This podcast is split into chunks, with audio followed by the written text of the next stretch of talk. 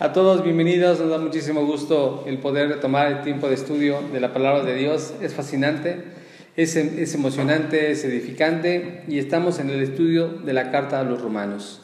El episodio anterior, nuestro enfoque fue sobre la porción de Romanos 1, 16 y 17, cuando el apóstol Pablo menciona la porción de no avergonzarse y de poder confesar que el Evangelio tiene poder. Poder de Dios cambia vidas. Vamos a meditar un poco más en ese verso. Te quiero dar la más cordial bienvenida, Centro Cristiano Peniel, en este tiempo con la idea de poder y el proyecto de poder alcanzar a México para Cristo. Leo entonces el versículo 16 con 17 con respecto a lo que Pablo sigue mencionando para los romanos. Verso 16 dice, porque no me avergüenzo del Evangelio, porque es poder de Dios para salvación a todo aquel que cree, al judío primeramente y también al griego, porque el Evangelio de la justicia, porque en el Evangelio la justicia de Dios se revela por fe y para fe, como está escrito, mas el justo por la fe vivirá. Dentro de esto, la porción que permite que el Evangelio y la salvación vengan a una persona, se reciban en una persona, tiene que ver con la cuestión de creer dice esto, es poder de Dios para salvación a todo aquel que cree. Y después define al judío y luego al griego, pero primeramente dice al que cree. Y esta porción de creer, de creer, de confiar, de tener, de hecho los sinónimos para esta palabra es encomendar, fiar, guardar, confiar, creer obviamente, eh, es lo que determina el hecho de saber que aunque estamos rodeados de toda manifestación del propio Evangelio, de ese poder tan inmenso que puede tener la salvación como una dinamita espiritual, no operará a menos que alguien lo crea lo reciba.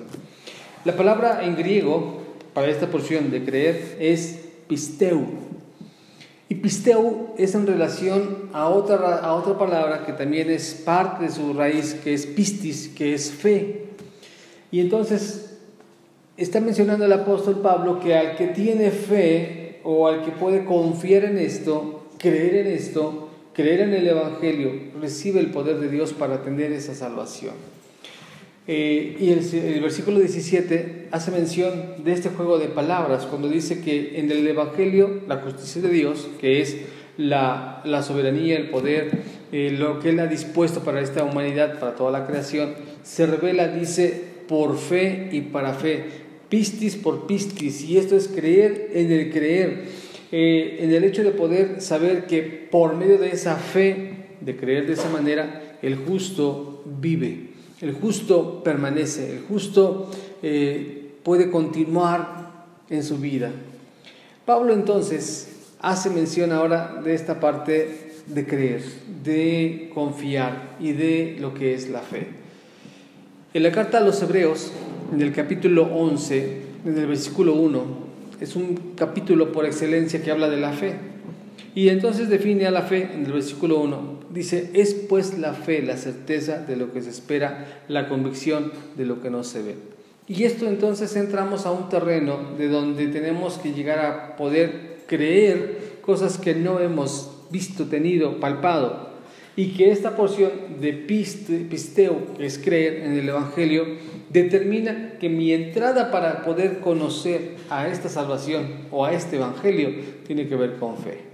De hecho, otra porción de Hebreos capítulo 11, versículo 6, menciona una parte imprescindible, si no es que imposible, para poder acercarse y agradar a Dios. Y dice el versículo 6 de Hebreos 11, porque sin fe es imposible agradar a Dios, ya que cualquiera que le cree, ya que cualquiera que se acerca tiene que creer que Él existe y que es galardonador de los que en Él confían y que entonces a través de la fe podemos accesar a esta porción, digamos a esta dimensión, una dimensión que no podríamos conocer, que es la de Dios, que es la de su Evangelio, que es la de su palabra, que es de lo que está aquí escrito, a menos que no tengamos esta porción de fe y de creer.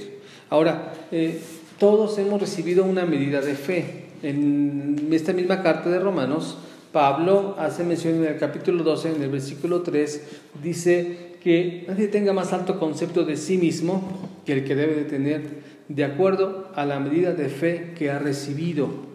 Hay una medida de fe que podemos tener. Por cierto, la fe es algo que aplicamos cada día. De hecho, por medio de esa fe innata, de esa cuestión de creer en algo, este, nos movemos, despertamos, planeamos, planificamos, yo abro la llave del agua confiando, teniendo fe que saldrá agua. Y suena chistoso porque uno dirá, claro que saldrá agua. Bueno, habrá otros lugares donde en una época, por cierto, recuerdo eh, leyendo un libro llamado Los hornos de Hitler, donde en el exterminio de los judíos por parte de los alemanes en la Segunda Guerra Mundial, les hacían toda una... Eh, una imagen, les hacían toda una escenografía, toda una ambientación para decirles a los hombres que iban a meterlos a bañar, de tal manera que los despojaban de todas sus pertenencias, entraban todos desnudos a unos cuartos llenos de tuberías y con regaderas para que entonces, al abrir la llave, con esa consideración, con esa fe de creer que saldría agua, abrían la llave y en vez de salir agua, salía gas. Suena, suena muy loco, pero es que la fe es algo inherente al ser humano para creer que eso va a ocurrir. Hoy todos nos acostamos a la noche y creemos que al siguiente día abriremos los ojos para despertar. Estaremos creyendo que a la hora de abrir una puerta saldremos a lo que ya estamos seguros que está del otro lado, la calle, la recámara, el baño, y estamos confiados que así será. Y no estamos con la idea de pensar que de un lado a otro en cuanto, a una puerta me lleve a otra dimensión o a otro espacio. Tal vez eso en las películas lo hemos podido ver o hemos podido imaginar, pero la fe la ejecutamos siempre en la medida de lo que nosotros vamos a hacer, que no estamos al 100% o visiblemente entendidos de que ahí está eso. La fe entonces tiene que ver con el recibir la salvación y el poder que Dios tiene en el Evangelio. Escuche nuevamente porque no me avergüenzo del Evangelio, porque es poder de Dios para salvación a todo aquel que cree al judío primeramente y también al griego. Así que la cuestión de creer la ejecutamos a cada instante. Yo decía que esto es parte, este, es parte de nosotros, parte inherente, es, del ser humano. Eh, recordando ahorita una charla, eh, decía, me comentaban esto. Eh, Imagínate, tú vas, tú vas en, un, en un auto y estás manejando, ¿verdad? Y, el, y la carretera es solo de dos sentidos, ida y vuelta, así. Entonces, en esa fe, pues tú manejas y entonces el otro auto viene en contra de ti y tienes que confiar que no se va a mover de su carril para que tú sigas en el tuyo. Lo mismo hay confiar en que tú lo harás de esa manera. Porque qué loco sería decir, bueno, es que yo creo que nos vamos a estallar y no puedo confiar en eso y me detengo. No, no, no, no. Avanzamos en la vida con eso. Hoy por hoy hay gente que tiene más fe en el Internet para saber que pide algo, no ve a quién, no sabe a quién o cómo pero sabe que le va a llegar lo que compró, pero sabe que alguien está atrás contestándole. Es tanta la fe que puede llegar a tener que incluso la gente se aprovecha de esa fe para poder poner una imagen engañosa, para poder decir argumentos engañosos, para poder envolver, para vender algo falso, para poder timar a gente al hacer una venta fantasma, pero también al poder engatusar a jovencitos o a niños en la prostitución, en la trata de blancas, en tantas cosas porque somos muy crédulos, somos muy dados a creer el todo. Eh, ahora mismo, fake news, me parece, así se llaman, eh, las noticias falsas que de pronto suenan tan reales y porque las leímos en un celular o porque alguien nos la envió por un mensaje o porque ya tiene diferentes colores o formas, pensamos que todo es cierto. Y no es que uno empiece a dudar de ello, pero si vamos a cuestiones de tener fe y de creer en algo, lo más genuino y verdadero está aquí en la palabra de Dios. Porque ahora, la parte natural del ser humano en cuanto a creer, de manera pronta, propia la tenemos. Más bien es cuál es el objeto de mi fe, en quién he decidido confiar. Hebreos 11, mencionaba hace un momento, es el capítulo por excelencia que menciona eso de la fe. Y hace una declaración con respecto a por qué puede uno creer esto, Y es que resulta que la cuestión de la fe sí tiene que ver con el objeto a quien yo tengo fe. El día de hoy, gente que puede tener fe en una eh, estatua tal vez, tiene fe en algo que el periódico eh, publicó de horóscopos, puede tener fe en un líquido, una agua milagrosa, puede tener fe en cualquier cantidad de cosas. Pero el objeto de nuestra fe tiene que ver con lo que es palpable, genuino y verdadero.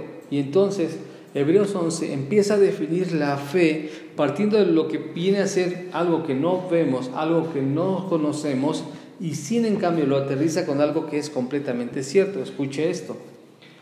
Hebreos 11, versículo 1 en adelante. Es pues la fe la certeza de lo que se espera, la convicción de lo que no se ve. Y en esto que acabo de leer, no hay nada firme, no hay nada a la vista. Por fe lo creo, pero ahora ¿por qué puedo tener la fe en esto? Explica lo siguiente ahora. Dice, porque por ella, refiriéndose a la fe, por ella alcanzaron buen testimonio la gente antigua, las, las, edades, las personas de la antigüedad, refiriéndose a la gente que creyó en Dios. Y aquí más en este capítulo enumera desde Adán, desde Enoch, desde Abel, Abraham, Moisés, David, toda una cantidad de personajes que creyendo en Dios hicieron muchísimas cosas. Y dice lo siguiente, por la fe entendemos haber sido constituido el universo por la palabra de Dios de modo de lo que no se ve fue hecho, de modo que lo que se ve fue hecho de lo que no se veía. Esto entonces, el objeto de la fe no solamente es creer en algo y ya, incluso, incluso, incluso, es algo increíble relevante. No cualquiera puede decir, pues yo creo en Dios y ya, porque no es una fe ciega, por cierto, no es una fe no racional, no consciente, no pensante, al revés. Está diciendo, que por esa fe entendemos, y cuando dice entendemos, habla de su pensamiento, nuestro, nuestra gnosis, nuestro conocimiento, yo entiendo luego que por esa fe lo que yo puedo ver se generó por la palabra, porque Dios habló, porque en el Génesis dice, cuando Dios dijo, hágase la luz, eso ocurrió. Cuando dijo, sepárese la tierra de las aguas, hubo esa separación. Cuando dijo, este, la, eh, la, la tierra de seres vivientes, el mar de peces también, todo eso surge por su palabra. Así que, ¿puedo creer en cualquier cosa? Sí, tengo la libertad. Puedo creer el día de hoy en las arañas, por poner una situación, y puedo tener libertad de creerlo como tal. Pero de allí a que eso que yo crea me lleve a un hecho, hay mucho largo, hay mucha historia, hay mucho tiempo. Pero yo creo en Dios, que yo no lo veo, pero tengo tantos testimonios alrededor para decir que sí es verdad. Es más, Cualquiera que de pronto argumenta que Dios no existe, hay más de mil argumentos para decir que sí existe y no hay alguno que fundamente que no existe. Por el contrario, así sea. Así que cuando por la fe en Dios yo creo, en este caso en el Evangelio, como Pablo lo está mencionando, entonces me abre la oportunidad al camino de la fe, a una dimensión diferente y entonces recibo el Evangelio que puede traerme salvación, porque tiene un poder un poder que opera a la hora que yo puedo creer. Y esto de la mente y esto del creer es increíblemente grande, es increíblemente importante y podemos aplicarlo a la vida directa de nosotros como personas. Si un niño ha crecido, ha sido formado durante su, su infancia, su crecimiento, su formación, creyendo que no es importante, escuchando argumentos, escuchando ideas que lo denigran, lo denostan, lo humillan, lo tienen en una condición muy baja, esa persona será el resultado de todo lo que ha creído, lo que ha llegado, lo que ha pensado ser, porque eso es lo que han estado entendiendo. De tal manera que aunque de pronto tuviera las oportunidades, a menos que no haya algo que cambie, a menos que no transforme esa parte de pensar y que empiece a creer en otros argumentos, habrá quedado en esa condición como lo había pensado desde el principio, como se lo habían indicado desde el principio. Y entonces aquí ocurre esa transformación del poder que viene cuando hemos creído en el Evangelio. Yo puedo creer y pensar que mi condición pecadora, mi condición de no ser aceptado o de vivir como yo quisiera, porque finalmente es mi vida, es mi decisión, pero hasta que yo no empiezo a creer en el Evangelio, hasta que una idea diferente a la que yo he tenido, dejo que entre, a que tome en mí un lugar, entonces yo comenzaré a creer lo que la Biblia aquí me enseña, de tal manera que entonces si yo me miro como ese pequeño que en un instante, toda mi vida estuve recibiendo argumentos negativos, argumentos que no me motivaron a hacer algo más, pero ahora comienzo a escuchar planes, propósitos, ideas que Dios ha dispuesto para mi persona y para cualquier otra, por eso también menciona al judío primeramente y después al griego, involucrando a, gente con nacionalidad, con ideas, con costumbres, con, con eh, una formación eh, mental, cultural, a cualquiera que crea, Dios le puede cambiar la vida. Ese es el poder del Evangelio que opera en nuestra mente, que cambia nuestras vidas. El objeto de nuestra fe es lo que hace la diferencia. El tener fe en Dios, el creer en Dios, el, poder recibir, es lo que va a hacer el cambio de, esta situación en cuanto a la fe natural que cualquiera puede tener, en cuanto al querer confiar en cualquier cosa. Repito, hay gente que puede tener cualquier cantidad de cosas para tenerle fe y no pasa nada, cada quien es libre de eso. Hay quien le puede decir, yo le tengo mucha fe al Vaporrup y con el Vaporrup rápido salgo. Está bien, eso es respetable.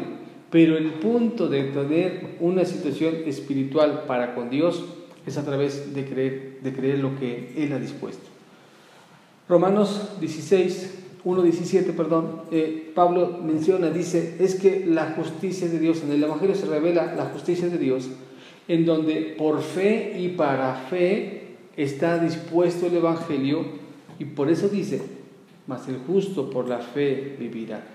Porque entonces ahora estamos vamos a entrar al momento en el cual la carta de los romanos va a empezar a desarrollar lo que Dios ha hecho, lo que Dios ha dispuesto, pero para llevar a cabo o para recibir a cabo esto es a través de la fe. A través de que entonces en mi pensar, en mi creer, en mi confiar plenamente, yo sepa que lo que estoy leyendo es algo genuino y verdadero. Y no solamente por el hecho de que sea una teoría o sea algo como, como solo espiritual y creerlo. Por favor recuerda que leímos Hebreos 11, donde dice que por la fe entendemos que todo lo que fue creado, de lo que no se veía, y también la relación que hace con la fe cuando dice que es la convicción de lo que se espera perdón, la convicción de lo que no se ve y es la certeza de lo que se espera. Y en esa parte yo no veo tal vez a Dios, pero yo sé que está aquí. Estoy convencido que Dios está aquí. Yo no puedo todavía recibir todo lo que Él ya me ha prometido, pero tengo una certeza, una certeza. Estoy bien seguro que Dios no va a dejar nuestras vidas, que Dios hará algo en nosotros, algo en cualquiera que quiera creer en Él. Vivir por fe, entonces, de pronto no es solamente abandonarse a las cosas como quiera que ocurran. Y como yo confío tanto en Dios, yo dejo todo en sus manos para que nada más yo me quede sentado y lleve a cabo nada más. ¿No? Vivir por fe es sí creo en Dios. Él, él está conmigo. Yo tengo la certeza que así será. Pero a la vez mis acciones van dando muestras de esa fe que yo tengo. Diría Santiago, mi fe la muestro por mis obras. Porque si yo no tengo obras en la fe que yo digo tener, vana, entonces viene a ser mi fe. Pero yo tengo que mostrar mi, fe por las obras que yo hago, porque para trabajar, para vivir, para llevar a cabo, para creer, para eh, asimilar la propia verdad de Dios, esa cuestión es a través de acción, a través de llevar a cabo mi de vivir, de poder entregarme plenamente. Así que Pablo cuando escribe a los romanos, está teniendo en mente el poder mostrar, el poder, el poder estar dando a comprobar que no importa quién seas, si eres judío, si eres griego, no importa tu contexto histórico, no importa tu situación económica, no importa eh, tu situación espiritual, si aún tú crees, Dios promete traer salvación promete llevar a cabo lo que el Evangelio produce en nuestras vidas, que ese es el poder que transforma nuestras mentes. Pablo entonces hace esta mención y yo quiero dejar este tema abierto ya que vamos a continuar. En la siguiente sesión hablaremos ya de lo que esa fe, de lo que ese creer en el Evangelio puede ir empezando a obrar, pero también cuando de pronto el hombre de, poder creer en lo que Dios ha dispuesto y no lo aceptó, lo desvirtuó, lo cambió, le dio otro enfoque porque pudiendo haberse quedado y conociendo a Dios, no lo llevó a cabo.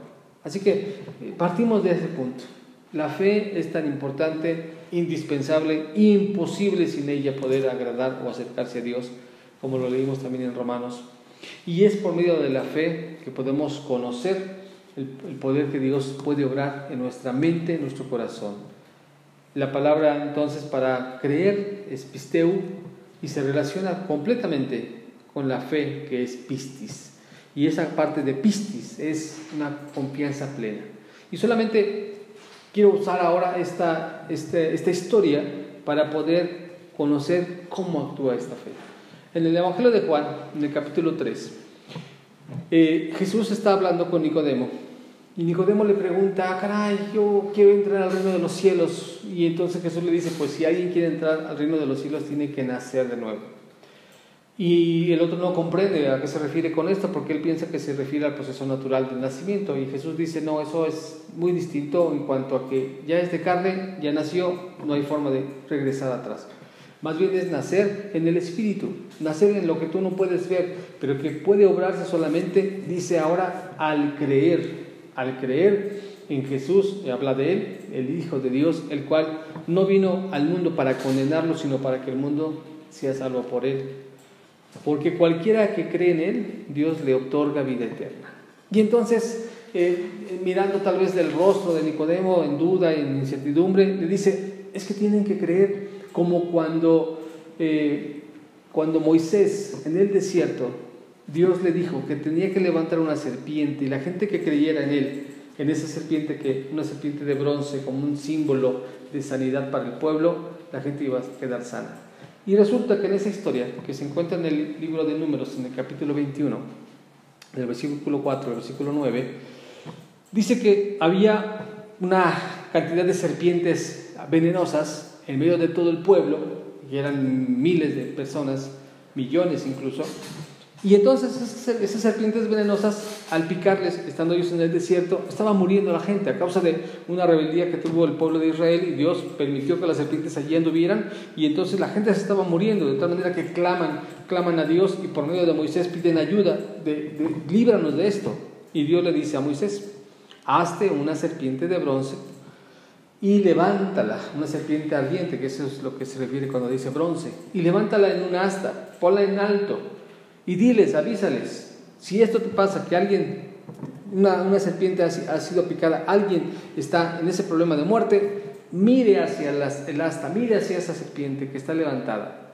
Y mire creyendo que va a ser sano, mírela con fe, mire, mire que ahí están sus esperanzas de vida, porque en, el desierto pues no hay un antídoto. Y, si pensamos qué tipo de serpiente sería, vamos a ver en las cuestiones este, de geográficas qué tipo de serpientes habitan en un lugar desértico, en un desierto.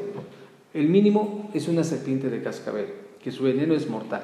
Así que sin antídoto, sin ningún otro lugar a donde acudir, estando en el desierto, con tantas situaciones en su contra, y que le dijeran o que mencionaran, te picó una serpiente, lo que tienes que hacer es mirar a la serpiente. Pero ¿cómo la voy a mirar? ¿Qué va a pasar en mí? Tienes que creer, tienes que estar con, esa confianza. Es imposible, si tú no la miras con fe, es imposible que tú sales, pero tienes que mirarla, tienes que creerlo, tienes que entregarte, tienes que eh, fiarte de eso, tienes que, de verdad, de verdad, esto va a pasar. Y eso la Biblia lo registra. La gente sanaba, la gente era libre del problema de la muerte por esa picadura, por creer lo que estaba levantado ahí.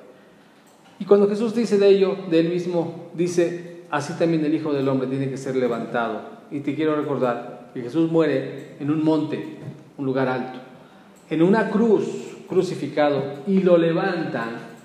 Y entonces cualquiera que mira esa cruz y reconoce que Jesucristo es el Hijo de Dios y que tiene un poder para cambiar vidas, y estas son las buenas noticias, Él pagó, pudiendo nosotros estar allí por, por causa de nuestros pecados, Él tomó nuestro lugar y si alguien lo cree, el poder del Evangelio cambia sus vidas. Porque el poder del Evangelio es donde Dios revela por fe y para fe que todo aquel que cree, al judío y al griego, Dios le otorga, salvación. Te invito a creer. Cree en Jesucristo y serás salvo tú y toda tu casa. Cree en Jesucristo para que no vengas tu vida a condenación y obtengas el favor de Dios a través de creer la, por fe la obra que Dios ha hecho. Que Dios te bendiga, nos estamos viendo la próxima vez y seguimos estudiando carta a los romanos y estamos hablando de la fe.